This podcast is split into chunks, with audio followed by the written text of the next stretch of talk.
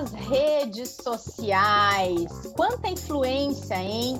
Elas democratizam a informação, dão palco para opiniões que antes ficavam restritas ali à mesa de bar, mas elas também deixam tudo mais exposto.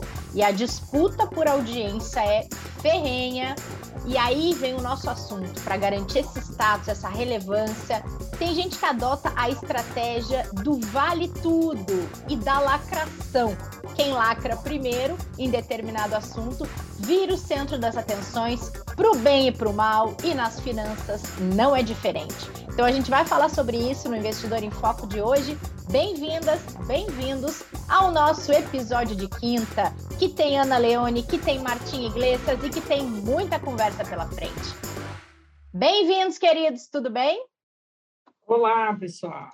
Oi, tudo bem? tudo bem? Tudo ótimo por aqui. Tudo ótimo.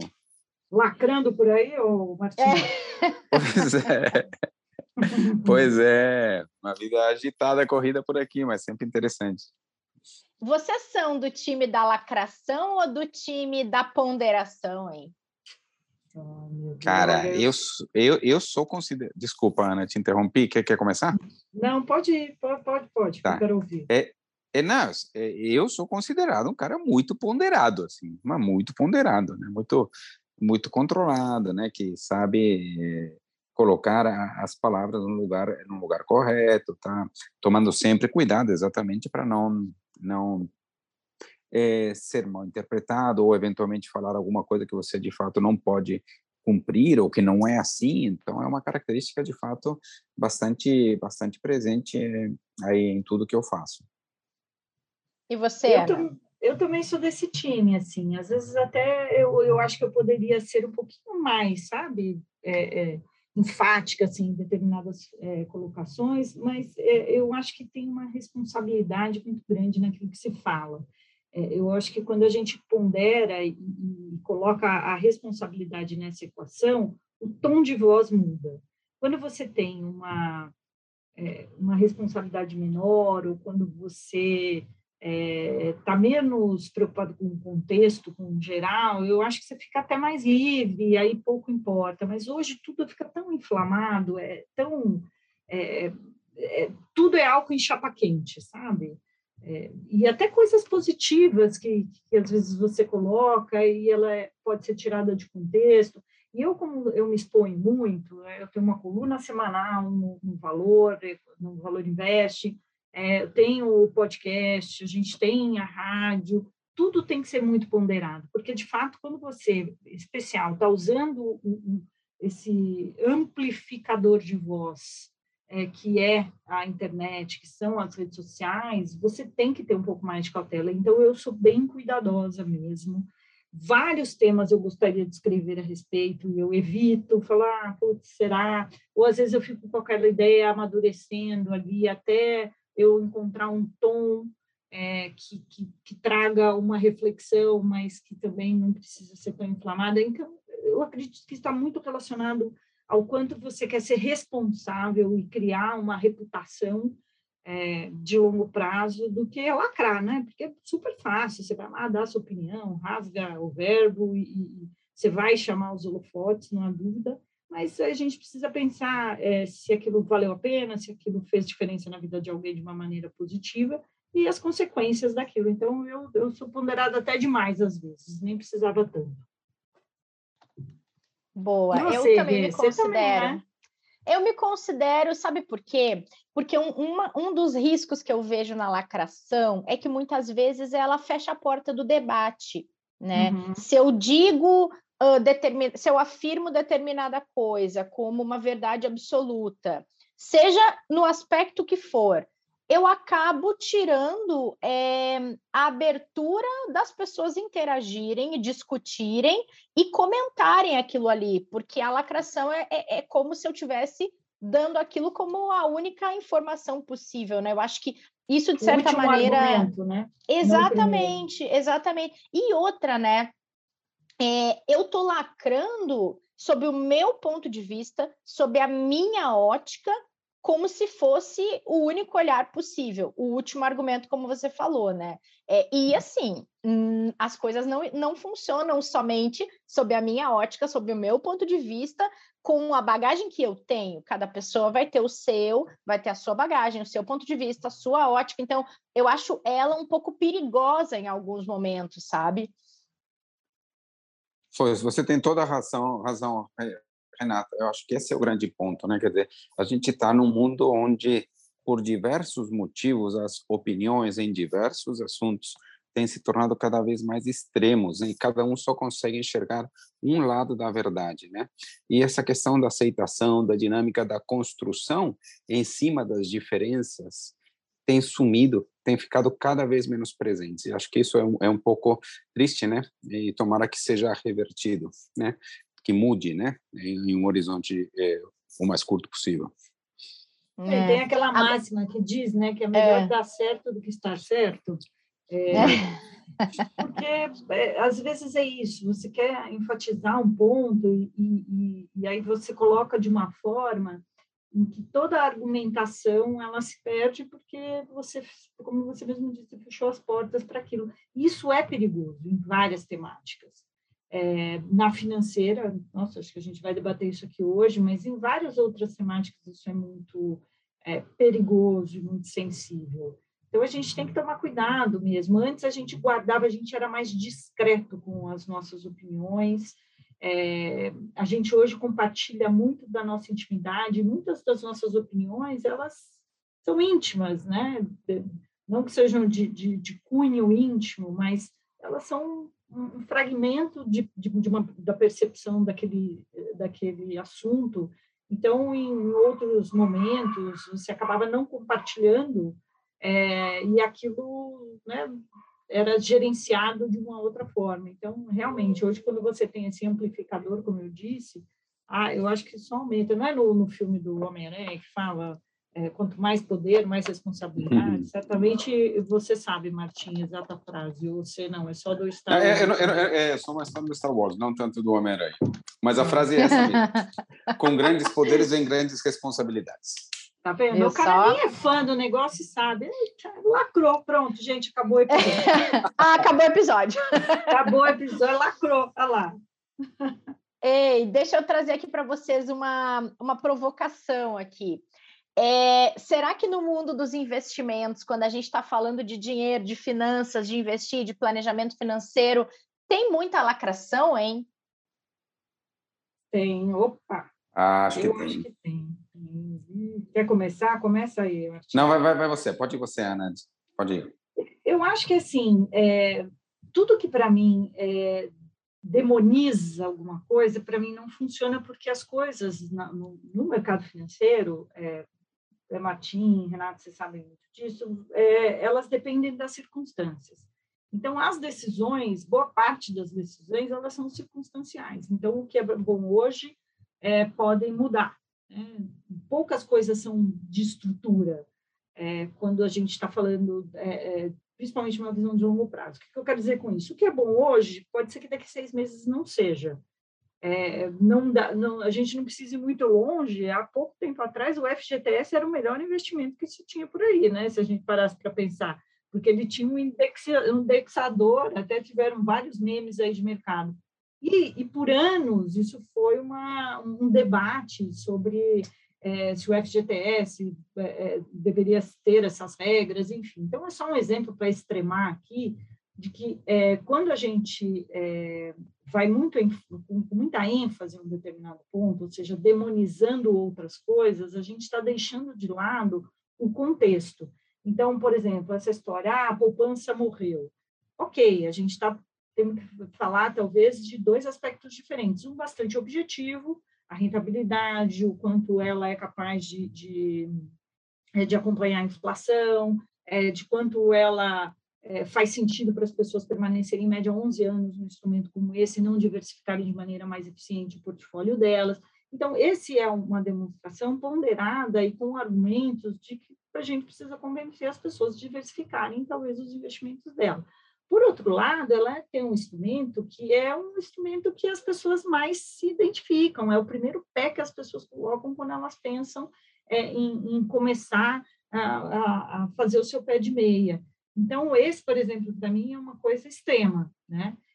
porque objetivamente faz sentido se a gente olhar um contexto, mas essa coisa que ah, morreu e nunca mais vamos falar sobre isso. Então, esse é um, acho que é um exemplo que eu trago para entender que a gente precisa talvez levar a mesma mensagem, mas talvez de uma forma mais contextualizada. E um outro é aí são aquelas lacrações que são mentirosas, né? Investimento sem risco, é, ganhar rápido, é, que aí é um campo bastante fértil aí para os fraudadores. E aí a gente estava falando de uma lacração que ela é, é quase criminosa aí. É, então, para mim, essas coisas que são muito extremadas, eu já fico de nariz torcido. É, um outro exemplo que eu estava lembrando aqui é quando algumas pessoas tentam colocar é, a prática do trader como algo de ganho garantido, que a pessoa fica rica fazendo trading. Não é bem assim também. A gente sabe que um percentual gigante de quem faz trading não ganha e que uhum. não é assim tão simples a pessoa viver disso para ganhar dinheiro, por exemplo. Ah, eu diria até mais do que isso, eu diria que os traders, o day trader ganhador, hum. ele é uma exceção estatística, ele, ele né, é, é, muito, muito raro, né? há pouco. Agora, eu acho que a grande questão de por que, que existe tanto isso da lacração é porque acho que tem muitos mitos, muitas lendas no mercado, né? Muitas vezes que são criadas por histórias, por livros, por é, filmes, por séries, né? dessa história de que é possível ganhar dinheiro no mercado de uma forma fácil, né? Primeiro, acho que ganhar dinheiro não é fácil, sempre é difícil, né? Sempre exige esforço e eu diria que provavelmente o mundo dos investimentos, o mercado financeiro, onde tem tantos agentes econômicos com tantas informações, né, e conhecimento, talvez seja um dos lugares mais difíceis para isso. Eu gostei, adorei outro dia uma frase da Ana que ela falou que não é no mercado financeiro que a pessoa vai ficar rica, é trabalhando. O mercado Eu ia falar assim. isso exatamente. É, é, é, porque porque existe isso. E, e, e, e esse esses mitos, essas lendas, né, é, estão acompanhadas muitas vezes por por esses vieses, né? Que a pessoa, sei lá, às vezes tem medo, às vezes tem vontade de, de enriquecer, às vezes olha para trás pela rentabilidade. Então, quando alguém explica uma coisa de por que, que valorizou, tal, a pessoa acha que a pessoa tem não só entendimento do que aconteceu, mas capacidade de prever o futuro, sabe? Então, eu acho que tem uma tendência natural a aceitar algumas, né? Uma tendência por causa das lendas, por causa de vieses comportamentais, tem uma tendência a aceitar determinados argumentos que, na verdade, não são naturais, né? E que muitos deles não são verdadeiros. Né? Então, eu acho, acho que é um pouco esse meu ponto aí, Renata.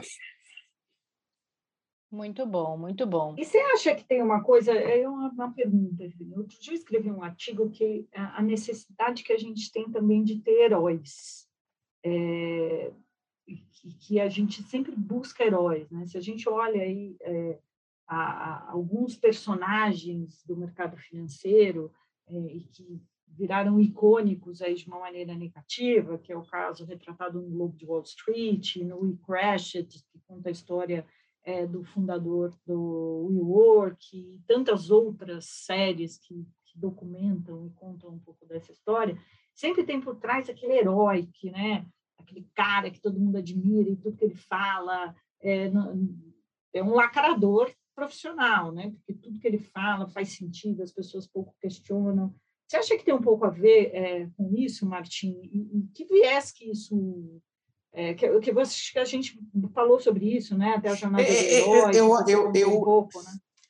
eu, eu acho que tem um pouco do chamado é, tem dois vieses que talvez estejam relacionados, tá? Pensando aqui meio de bate pronto, tá? Um é, é, certamente pode ser o chamado viés é, de, é, de retrospecto. Via de retrospecto é esse. Para qualquer história que aconteça, qualquer evento que aconteceu na sua vida ou nos mercados, né, já que estamos falando dos mercados, obviamente, é, eu consigo criar uma narrativa é, que justifica e que concatena os acontecimentos e os torna uma, uma explicação muito razoável, muito verdadeira.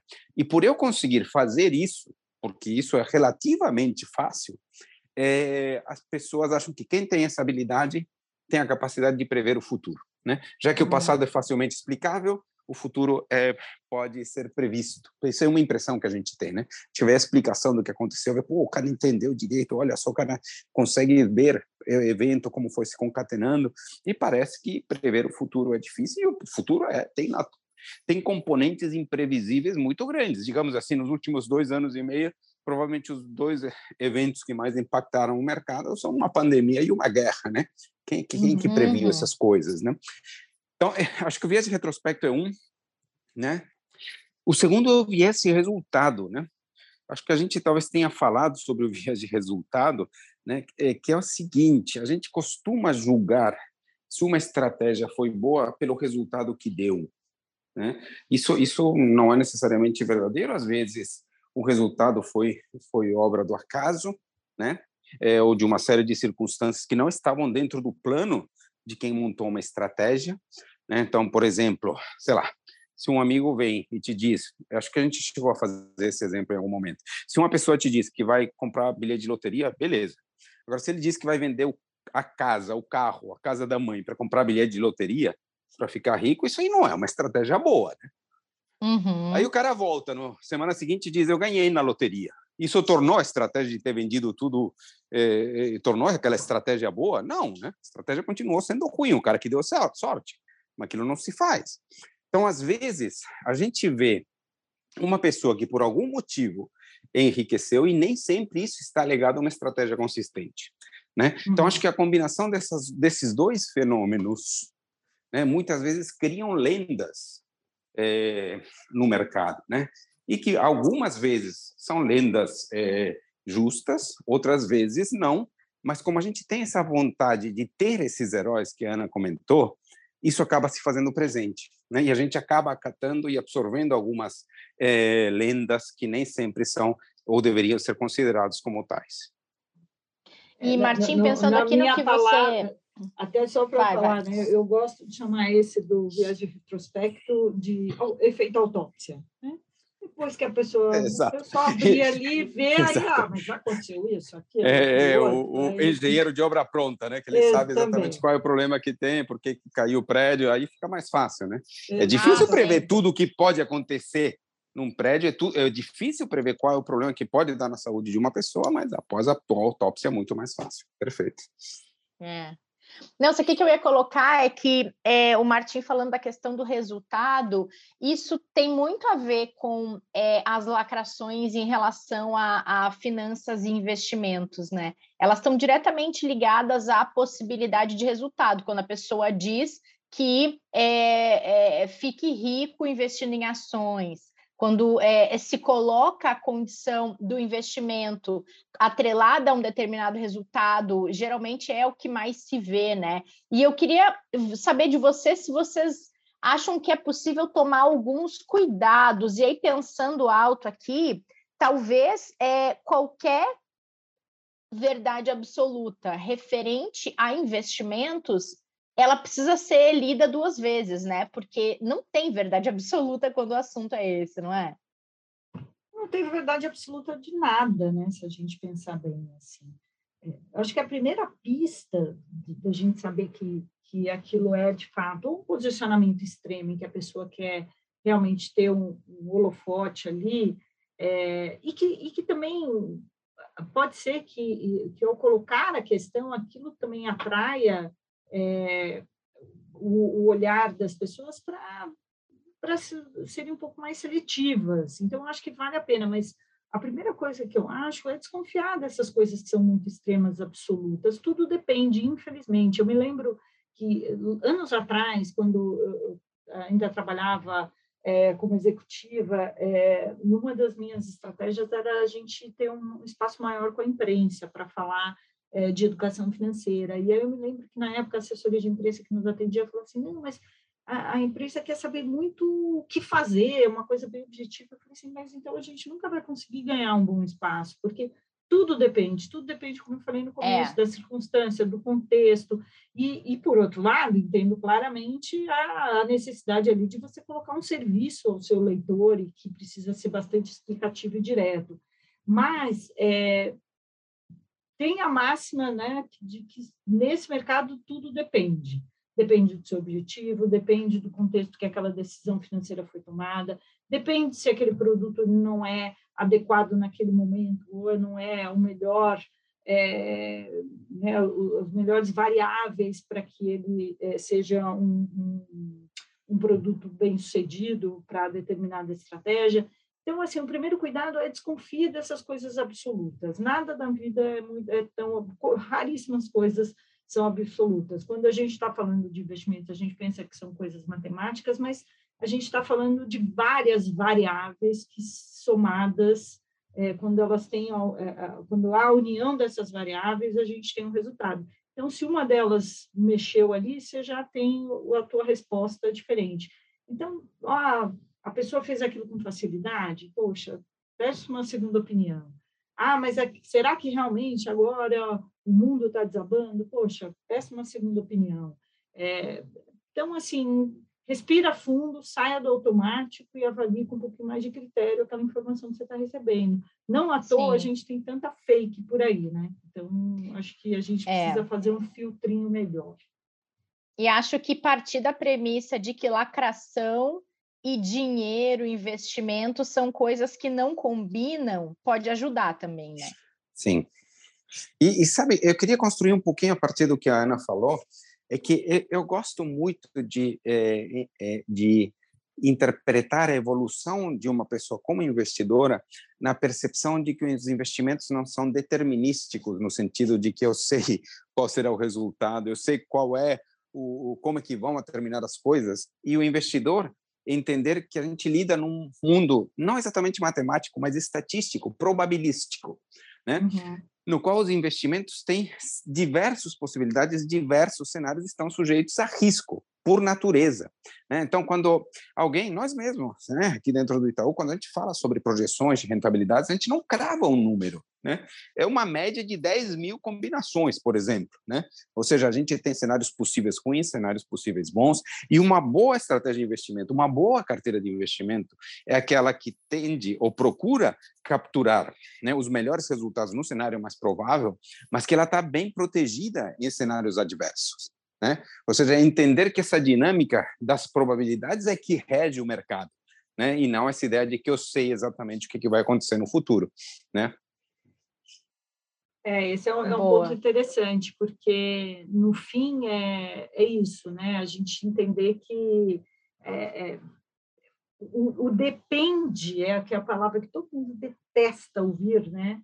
Mas é, é isso, de que é, você precisa de um conjunto, de uma combinação de coisas para aquilo dar um resultado. Então, se alguém vem com uma resposta muito direta, muito absoluta, é, possivelmente ali é mais uma lacração do que uma evidência estatística ou de uma probabilidade ou até de uma história de sucesso, porque tem isso também. O que a gente vê são essas lacrações de que a pessoa fez, aconteceu, mandou prender, mandou soltar, mas que também não são é, é, histórias concretas, né? São frutos aí de um contexto imaginário até muitas vezes.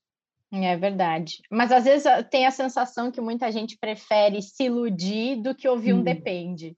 Então, esse é um ponto importante que você trouxe, assim. É, às vezes, às vezes não, a maior parte é, desses discursos, eles soam como música para a gente, aquela coisa que desce macia, assim. É, porque a gente já falou tanto aqui, né? A gente não quer ter esforço, a gente não quer é, confrontar com questões que, que são é, desagradáveis para a gente. Aí, quando a gente recebe um discurso como esse, que vem assim acalentar o nosso coração, né? Porque era isso que a gente queria ouvir, a gente a, acaba dando um peso muito maior àquela informação ou àquela mensagem que a gente está recebendo. É, que aí tem o viés da confirmação, né? Vem a confirmar Exato. aquilo que eu queria ouvir. Então, que confirma muitas vezes os próprios mitos, né, Ana? Confirma os mitos é, não as verdades. Então, é, é muitas é, vezes. Um né? Muito bom, gente. Muito, muita lacração para a gente fugir, muito risco quando a gente consome informação sobre investimento, principalmente em canais de perfis de redes sociais ou canais que não são, por exemplo, um jornalismo confiável, mas que a gente vai consumir a opinião de alguém, porém lembrando que é sob, sob a ótica dessa pessoa, com a experiência dessa pessoa, com o perfil dessa pessoa, né? Então, acho que tem, tem muito alerta nesse episódio de hoje, né?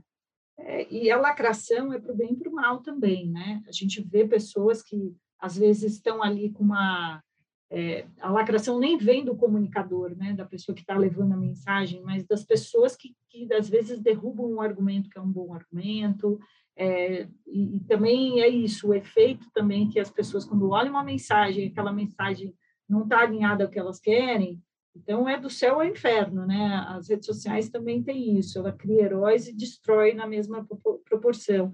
Então, isso também é muito cruel e a gente precisa tomar cuidado também nesse aspecto. Com certeza. Muito bom, gente. Obrigada por hoje. A gente volta na Lacramos. semana que vem. Lacramos esse episódio. Boa. Né? Maravilha. Estou bem. Muito bom. Boa. Agradecer a todo mundo que acompanhou também toda essa lacração de quinta-feira que a gente fez hoje e esperamos vocês na semana que vem. Tem mais Investidor em Foco na terça-feira, então não percam na plataforma preferida de podcast de vocês, a gente vai estar esperando. Até lá!